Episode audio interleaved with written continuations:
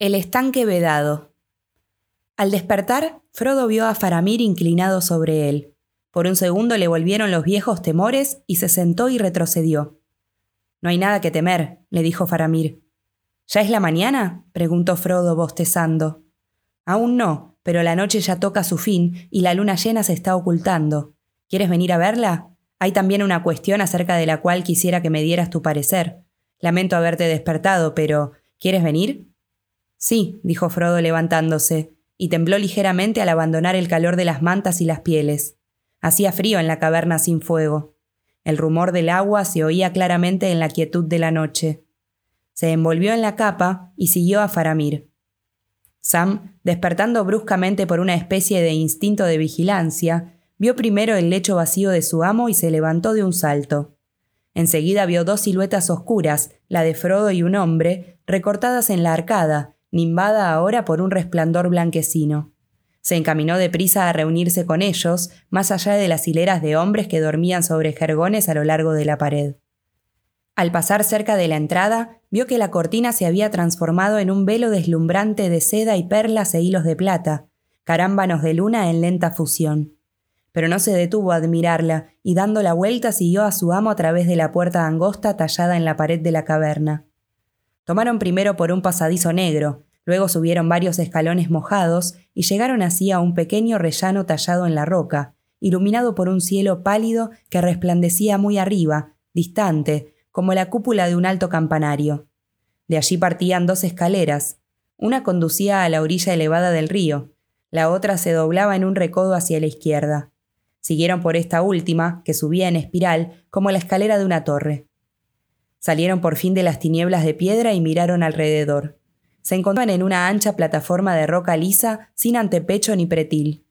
A la derecha, en el este, el torrente caía en cascada sobre numerosas terrazas, y descendiendo en brusca y vertiginosa carrera, con la oscura fuerza del agua y cuajando de espuma, iba a verterse en un lecho.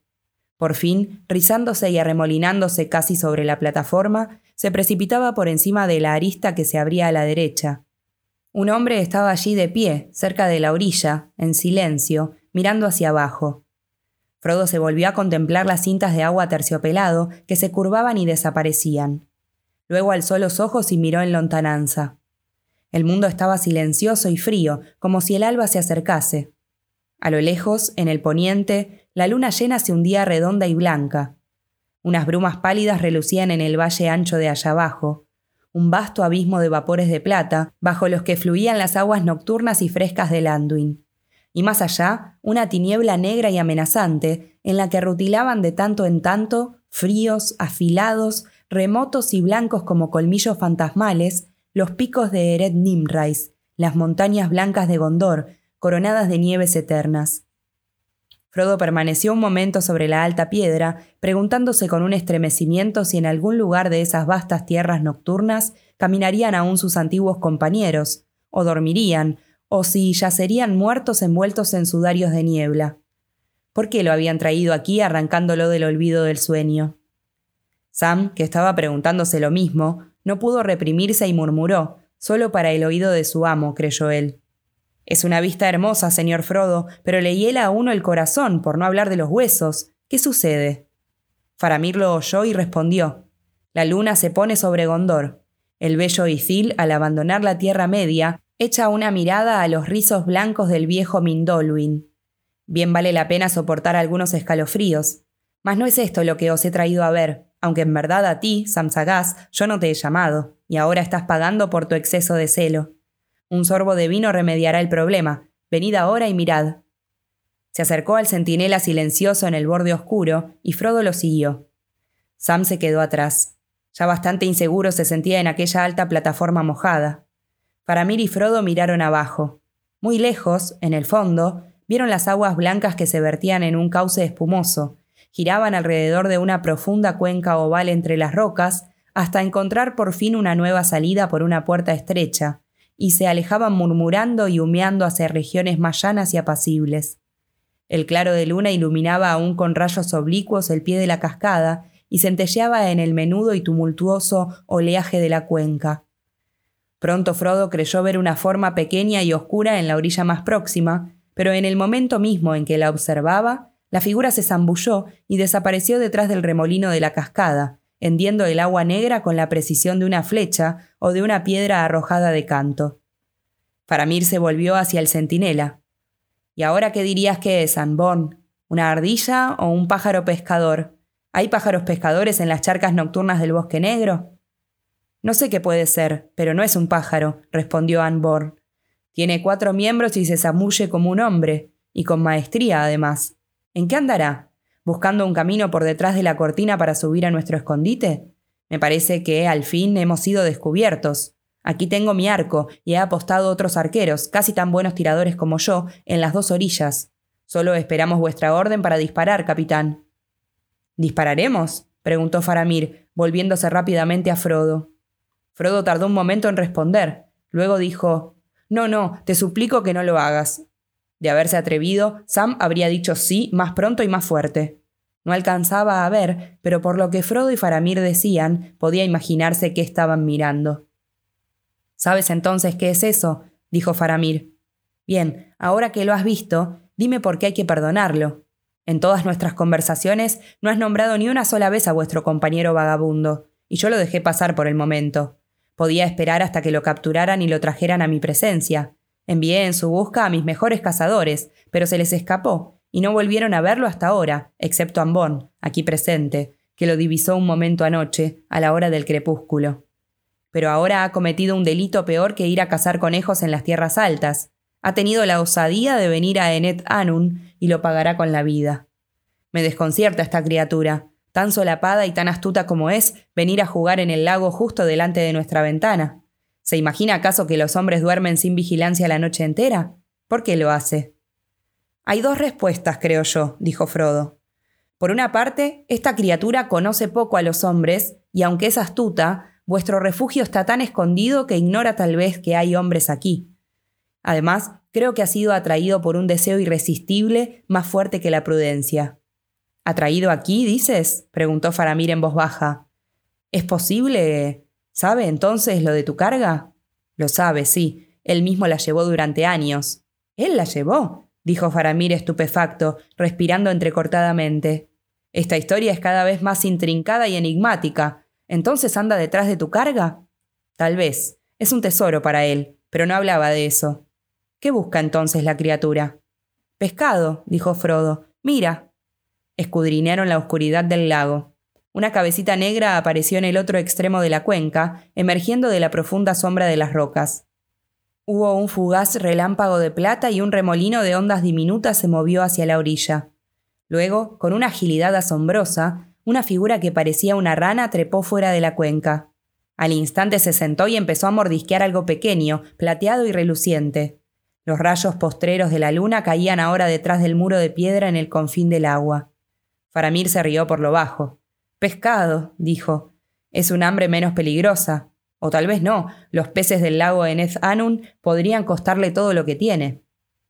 Ahora le estoy apuntando con la flecha, dijo Anborn. ¿No tiraré, capitán? Por haber venido a este lugar sin ser invitado, la muerte es nuestra ley. Espera, Anborn, dijo Faramir. Este asunto es más delicado de lo que parece. ¿Qué puedes decir ahora, Frodo? ¿Por qué habríamos de perdonarle la vida? Esta criatura es miserable y tiene hambre, dijo Frodo, y desconoce el peligro que la amenaza. Y Gandalf, tu Mithrandir, te habría pedido que no lo mates, por esa razón y por otras. Les prohibió a los elfos que lo hicieran. No sé bien por qué, y lo que adivino no puedo decirlo aquí abiertamente. Pero esta criatura está ligada de algún modo a mi misión. Hasta el momento en que nos descubriste y nos trajiste aquí, era mi guía. ¿Tu guía? Esta historia se vuelve cada vez más extraña. Mucho haría por ti, Frodo, pero esto no puedo concedértelo. Dejar que ese vagabundo taimado se vaya de aquí en libertad para reunirse contigo luego, si le place, o que los orcos lo atrapen y él les cuente todo lo que sabe bajo la amenaza del sufrimiento. Es preciso matarlo o capturarlo. Matarlo si no podemos atraparlo enseguida. Mas ¿cómo capturar a esa criatura escurridiza que cambia de apariencia si no es con un dardo empenachado? Déjame bajar hasta él en paz, dijo Frodo. Podéis mantener tensos los arcos y matarme a mí al menos si fracaso. No escaparé. Ve pues, y date prisa, dijo Faramir. Si sale de aquí con vida, tendrá que ser tu fiel servidor por el resto de sus desdichados días. Conduce a Frodo allá abajo, a la orilla, Anborn, e id con cautela.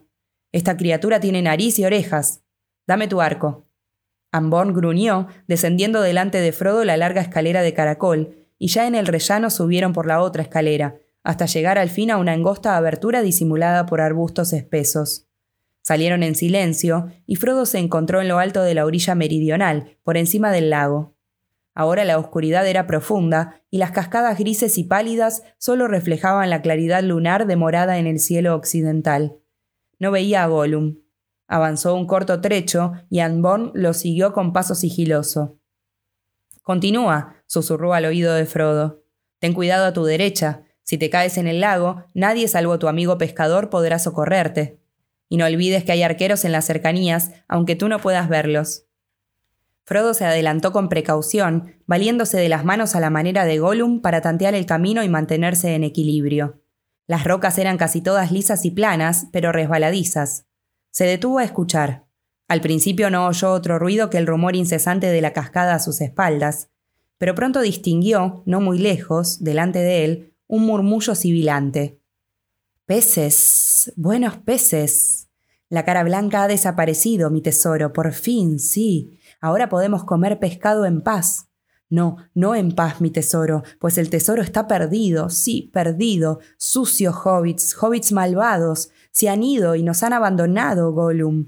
Y el tesoro se ha ido también. El pobre Smigol no tiene a nadie ahora. No más tesoro. Hombres malos lo tomarán, me robarán mi tesoro. Ladrones, los odiamos.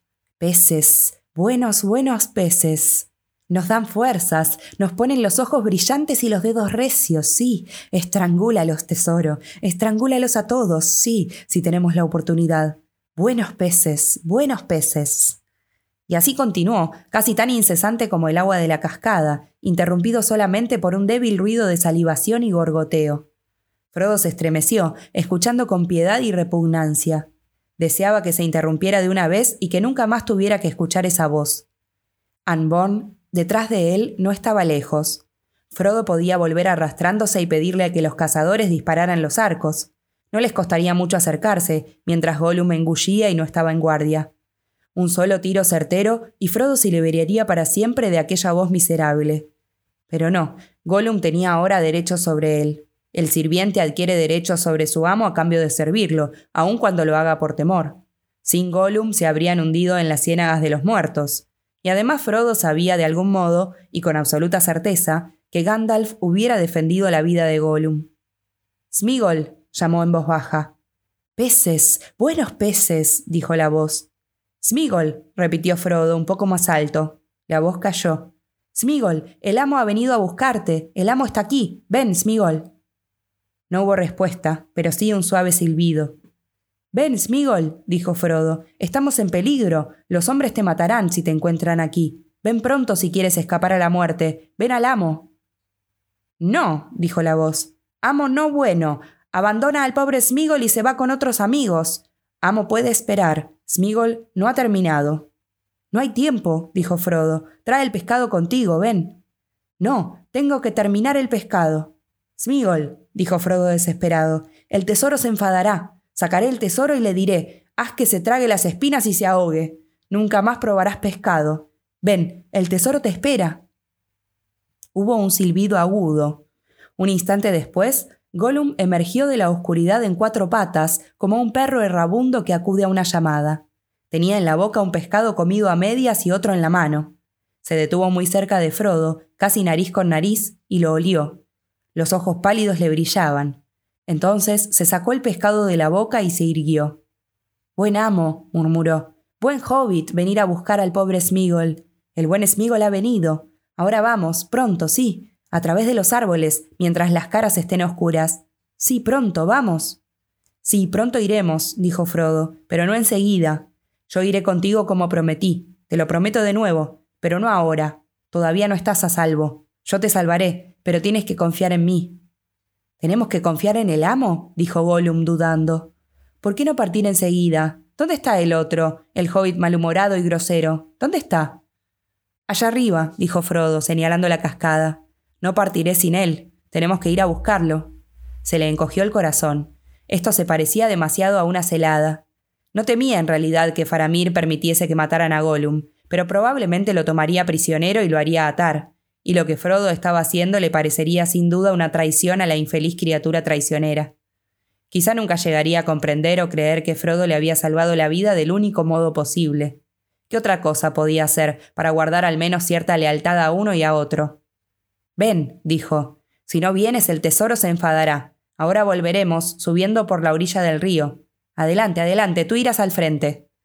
Gollum trepó un corto trecho junto a la orilla, olisqueando con recelo. Muy pronto se detuvo y levantó la cara. Hay algo allí, dijo. No es un hobbit.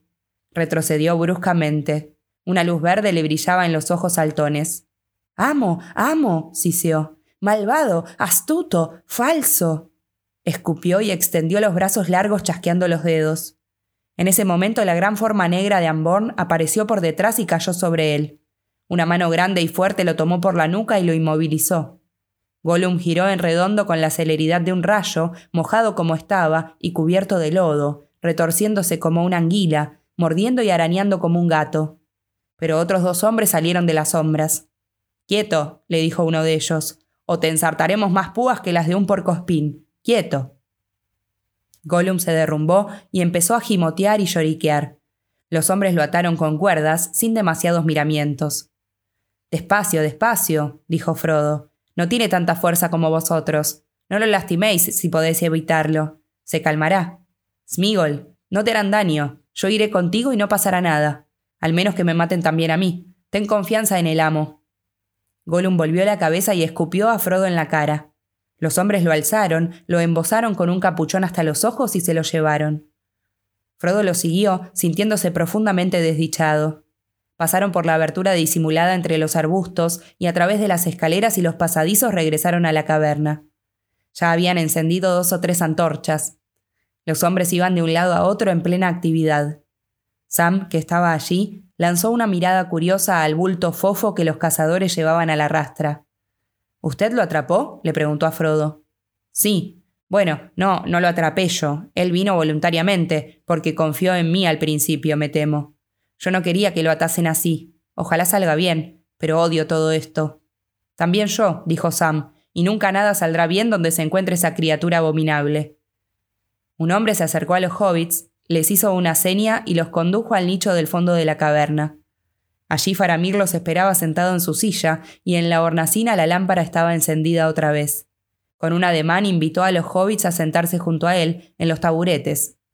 Traed vino para los huéspedes, dijo, y traedme al prisionero. Sirvieron el vino, y un momento después entró Anborn, llevando a Gollum. Levantándole el capuchón, lo ayudó a ponerse de pie, permaneciendo junto a él para sostenerlo. Gollum entornó los ojos, ocultando detrás de los párpados pálidos y pesados una mirada maligna. Chorreando agua y entumecido, y con olor a pescado, todavía llevaba uno apretado en la mano, parecía la viva imagen de la miseria. Los cabellos ralos le colgaban como algas fétidas sobre las órbitas huesudas, la nariz le moqueaba. Desatadnos, desatadnos, dijo. La cuerda nos hace daño, sí, nos lastima, duele, y no hicimos nada. Nada, dijo Faramir clavando en la infeliz criatura una mirada incisiva, pero sin expresión alguna, ni de cólera, ni de piedad, ni de extrañeza. Nada. ¿Nunca hiciste nada que mereciera que te atasen o castigos peores? No es a mí, sin embargo, a quien incumbe juzgarte. Por fortuna. Pero esta noche has venido a un lugar donde solo venir significa la muerte. Caros se pagan los peces de este lago. Gollum dejó caer el pescado que tenía en la mano. No queremos pescado, dijo. El precio no está en el pescado, dijo Faramir. Basta venir aquí y mirar el lago para merecer la muerte. Si hasta este momento te he perdonado la vida, ha sido solo gracias a las súplicas del amigo Frodo, quien dice que él al menos te debe cierta gratitud. Pero también a mí tendrás que satisfacerme. ¿Cómo te llamas? ¿De dónde vienes? ¿Y a dónde vas? ¿Cuál es tu ocupación? Estamos perdidos, dijo Gollum. Sin nombre, sin ocupación, sin el tesoro, nada. Solo vacío. Solo hambre, sí, tenemos hambre. Unos pocos pescaditos, horribles pescaditos espinosos para una pobre criatura, y ellos dicen muerte. Tan sabios son, tan justos, tan verdaderamente justos. No verdaderamente sabios, dijo Faramir, pero justos sí, tal vez, tan justos como lo permite nuestra menguada sabiduría. Desátalo, Frodo. Faramir sacó del cinto un cuchillo pequeño y se lo tendió a Frodo. Gollum, interpretando mal el gesto, lanzó un chillido y se desplomó. Vamos, Smigol, dijo Frodo, tienes que confiar en mí, no te abandonaré. Contesta con veracidad si puedes. Te hará bien, no mal. Cortó las cuerdas que sujetaban las muñecas y los tobillos de Gollum y lo ayudó a ponerse en pie. Acércate, dijo Faramir. Mírame. ¿Conoces el nombre de este lugar? ¿Has estado antes aquí? Gollum levantó la vista lentamente y de mala gana miró a Faramir. La luz se le apagó en los ojos y por un instante los clavó, taciturnos y pálidos, en los ojos claros e imperturbables del hombre de Gondor. Hubo un silencio de muerte. De pronto Gollum dejó caer la cabeza y se enroscó sobre sí mismo hasta quedar en el suelo tembloroso, hecho un ovillo. No sabemos y no queremos saber, gimoteó. Nunca vinimos aquí, nunca volveremos. Hay en tu mente puertas y ventanas condenadas y recintos oscuros detrás, dijo Faramir. Pero en esto juzgo que eres sincero. Mejor para ti. ¿Sobre qué jurarías no volver nunca más y no guiar hasta aquí ni con palabras ni por señas a ningún ser viviente? El amo sabe, dijo Gollum con una mirada de soslayo a Frodo. Sí, él sabe. Lo prometeremos al amo si él nos salva. Se lo prometeremos al tesoro, sí. Se arrastró hasta los pies de Frodo. Sálvanos, buen amo, gimió. Smigol se lo promete al tesoro, lo promete lealmente. Jamás volveré, jamás hablaré, nunca más. No, tesoro, no. ¿Estás satisfecho? preguntó Faramir. Sí, dijo Frodo. En todo caso, o aceptáis esta promesa o aplicáis la ley, más no conseguirás. Pero yo le prometí que si venía a mí no le harían ningún daño, y no me gustaría faltar a mi palabra. Faramir permaneció pensativo un momento. Muy bien, dijo el cabo hablándole a Gollum. Te entrego a manos de tu amo, Frodo hijo de Drogo, que él declare qué hará contigo. Pero señor Faramir, dijo Frodo inclinándose, no has declarado aún tu voluntad respecto al susodicho Frodo, y hasta tanto no la des a conocer, él no podrá trazar ningún plan ni para él mismo ni para sus compañeros. Tu decisión quedó postergada hasta la mañana, y el amanecer ya está muy próximo. Entonces declararé mi sentencia, dijo Faramir. En lo que a ti concierne, Frodo, en la medida de los poderes que me son conferidos por una autoridad más alta, te declaro libre en el reino de Gondor hasta los últimos confines de sus antiguas fronteras con la sola salvedad de que ni a ti ni a ninguno de quienes te acompañan le estará permitido venir aquí a menos que haya sido invitado. Este veredicto tendrá vigencia por un año y un día, y vencido ese término caducará, salvo que antes vayas tú a Minas Tirith y te presentes ante el señor y senescal de la ciudad, a quien rogaré que ratifique mi veredicto y que lo prolongue de por vida. De aquí a entonces Toda persona que tomes bajo tu protección estará también bajo mi protección y al amparo del escudo de Gondor. ¿Te satisface esta respuesta? Frodo se inclinó profundamente. Me satisface, sí, dijo, y permíteme que te ofrezca mis servicios, si fueran dignos de alguien tan noble y tan honorable. Son altamente dignos, dijo Faramir. Y ahora, Frodo, ¿tomas a esta criatura, Smigol, bajo tu protección? Sí, tomo a Smigol bajo mi protección, dijo Frodo. Sam dejó escapar un sonoro suspiro, y no a causa de las fórmulas de cortesía, las cuales, como lo haría cualquier hobbit, aprobaba sin reservas. A decir verdad, en la comarca un asunto de esa naturaleza habría exigido muchas más reverencias y más palabras. En ese caso, dijo Faramir volviéndose a Gollum, te advierto que pesa sobre ti una sentencia de muerte, pero mientras permanezcas junto a Frodo estarás a salvo, por lo que a mí atañe. No obstante, si alguna vez un hombre de Gondor te encontrase merodeando y sin tu amo, la sentencia será ejecutada. Y quiera la muerte llegar pronto a ti, dentro o fuera de Gondor, si no le sirves con la debida lealtad. Y ahora respóndeme, ¿a dónde querías ir? Eres su guía, dice él. ¿A dónde lo llevabas? Gollum no respondió. No admitiré secretos en cuanto a esto, dijo Faramir. Respóndeme o revocaré mi veredicto. Tampoco esta vez Gollum respondió. Yo responderé por él, dijo Frodo. Me guió hasta la puerta negra, como yo se lo había pedido, pero esa puerta era infranqueable. No hay ninguna puerta abierta para entrar en el país sin nombre, dijo Faramir. Por lo tanto cambiamos de rumbo y vinimos por la ruta del sur, prosiguió Frodo, pues según él hay, o puede haber, un camino cerca de Minas Ithil. Minas Morgul, dijo Faramir. No lo sé exactamente, dijo Frodo, pero el camino trepa, creo, entre las montañas del lado norte del valle, donde se alza la ciudad antigua. sube hasta muy arriba, hasta una hendidura, y luego desciende otra vez hasta lo que está más allá. ¿Conoces el nombre de esa garganta? dijo Faramir. No, respondió Frodo.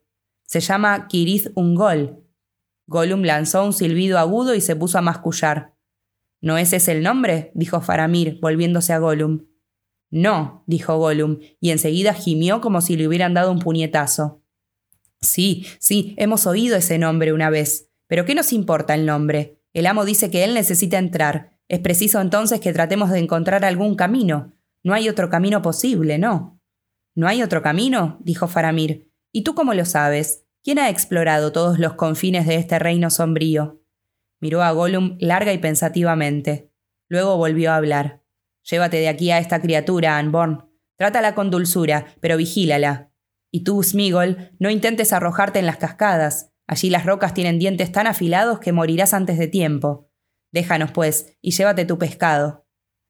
Anborn salió de la cueva, y Gollum fue delante de él, sumisamente. La cortina se cerró tras ellos. Frodo, pienso que eres demasiado imprudente en este asunto, dijo Faramir. No creo que tengas que ir con esa criatura. Es malvada. No, no es del todo malvada, dijo Frodo. No del todo, quizá, dijo Faramir, pero la malicia está devorándolo como un chancro, y el mal crece. No te conducirá a nada bueno. Si te separas de él, le daré un salvoconducto y un guía, y haré que lo acompañen al punto que él nombre, a lo largo de la frontera de Gondor. No lo aceptaría, dijo Frodo. Me seguiría como lo ha hecho durante tanto tiempo, y yo le he prometido muchas veces tomarlo bajo mi protección e ir a donde él me lleve. No me pedirás que falte a la palabra que he empeñado. No, respondió Faramir, pero mi corazón te lo pediría. Parece menos grave aconsejar a alguien que falte a una promesa que hacerlo uno mismo, sobre todo si se trata de un amigo atado involuntariamente por un juramento nefasto. Pero ahora tendrás que soportarlo si quiere ir contigo. Sin embargo, no me parece necesario que tengas que ir a Kirizungol, del que no te ha dicho ni la mitad de lo que sabe. Esto al menos lo vi claro en la mente de ese Smigol. No vayas a Kirizungol. ¿A dónde iré entonces? dijo Frodo. ¿Volveré a la Puerta Negra para entregarme a los guardias? ¿Qué sabes tú en contra de ese lugar que hace su nombre tan temible? Nada cierto, respondió Faramir. Nosotros los de Gondor nunca cruzamos en nuestros días al este del camino, y menos nuestros hombres más jóvenes, así como ninguno de nosotros ha puesto jamás el pie en las montañas de las sombras. De esos parajes solo conocemos los antiguos relatos y los rumores de tiempos lejanos pero la sombra de un terror oscuro se cierne sobre los pasos que dominan Minas Morgul. Cuando se pronuncia el nombre de Kirizungol, los ancianos y los maestros del saber se ponen pálidos y enmudecen. El valle de Minas Morgul cayó en poder del mal hace mucho tiempo, y era una amenaza y un lugar de terror cuando el enemigo se había retirado muy lejos, e Ithilien estaba en su mayor parte bajo nuestra protección. Como sabes, esa ciudad fue antaño una plaza fuerte, orgullosa y espléndida, hermana gemela de nuestra propia ciudad. Pero se apoderaron de ella hombres feroces, que el enemigo había dominado en sus primeras guerras y que luego de su caída erraban sin hogar y sin amo. Se dice que sus señores eran hombres de Númenor que se habían entregado a una maldad oscura. El enemigo les había dado anillos de poder y los había devorado. Se habían convertido en espectros vivientes, terribles y nefastos. Y cuando el enemigo partió, tomaron Minas Cicil y allí vivieron, y la ciudad declinó, así como todo el valle circundante. Parecía vacía, mas no lo estaba, pues un temor informe habitaba entre los muros ruinosos. Había allí nueve señores, y después del retorno del amo, que favorecieron y prepararon en secreto, adquirieron poder otra vez. Entonces los nueve jinetes partieron de las puertas del horror, y nosotros no pudimos resistirlos. No te acerques a esa ciudadela, te descubrirán, es un lugar de malicia en incesante vigilia, poblado de ojos sin párpados. No vayas por ese camino. Pero ¿a dónde entonces me encaminarías tú? dijo Frodo.